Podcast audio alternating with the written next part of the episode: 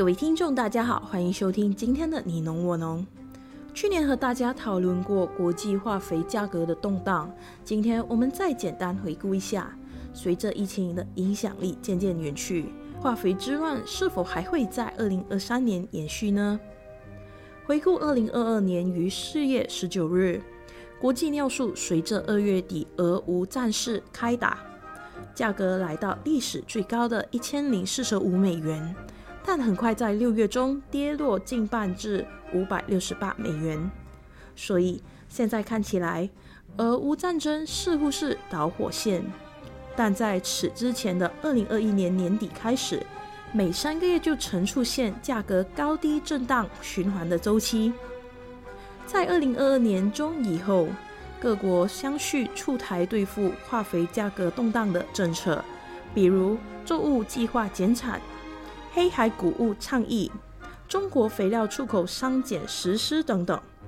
对于东南亚国家而言，化肥价格动荡却未明显和国际价格挂钩。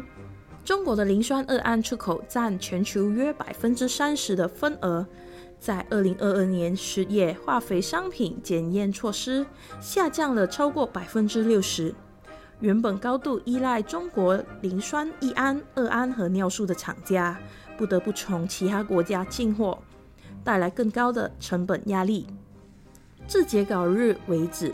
东南亚零售商反映进货成本跌幅不到百分之十，远不如当初接近百分之百的涨幅。这也意味着市场受到劳动力、开工率、物价上涨、库存稀售等原因，仍需要以高价位来维持运作。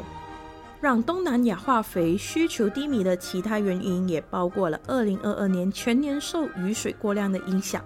马来西亚和印尼油中施肥量下降，加上受到疫情冲击，大规模基地农业劳动力大幅度减少，棕榈果无法采收，种植业市场低迷。泰国同样面临昂贵的进货成本，加上泰铢对美元汇率趋向走软，主要作物如油棕、橡胶、甘蔗、玉米。都因为肥料的减少和雨季带来的大幅度减产。印度水稻和斯里兰卡茶叶为例，二零二二年受到肥料价格的冲击，整体分别减产百分之三十和百分之三十三，对该国内需和出口冲击巨大。肥料本身是一种刚性需求，原料原本就集中在少数国家和地区手中。经济制裁和地缘政治导致的出口受阻，需要长时间的市场调和。换个角度想，肥料产业因此得到重整和洗牌，对长期的发展也是一种完善的过程。然而，肥料作为能量和粮食之间的中间体，牵动了战略性的影响力是全方位的。进货成本叠加之外，还带动了能源、人工、民生物资价格涨价，所以农户们对肥料的价格回落到以往的水平期待，可能要失望了。国际肥料协会 IFA 对二零二三年的情势做了比较乐观的判断：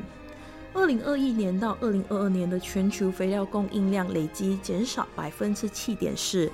但农民对氮素的需求保持高涨。主要也是大豆种植区持续的扩张。二零二三年预估全球肥料供给量的复苏率将在百分之三，有望回到二零一九年的水平。在未来一到两年之间，尚无法总结减产和涨价带来的后果。相较于产业链末端的农民用户，他们更有快速和有效的解决方案。当然。最极端的做法就是放弃种植业，但在这个被动减肥的过程中，不少企业常年倡导的高效能产品或施肥方案，多少能在动乱环境中看到新的希望。国际大型企业也善于危机入市。根据 IFA 统计，过去两年全球有超过五十项的绿色氨工厂投入建设。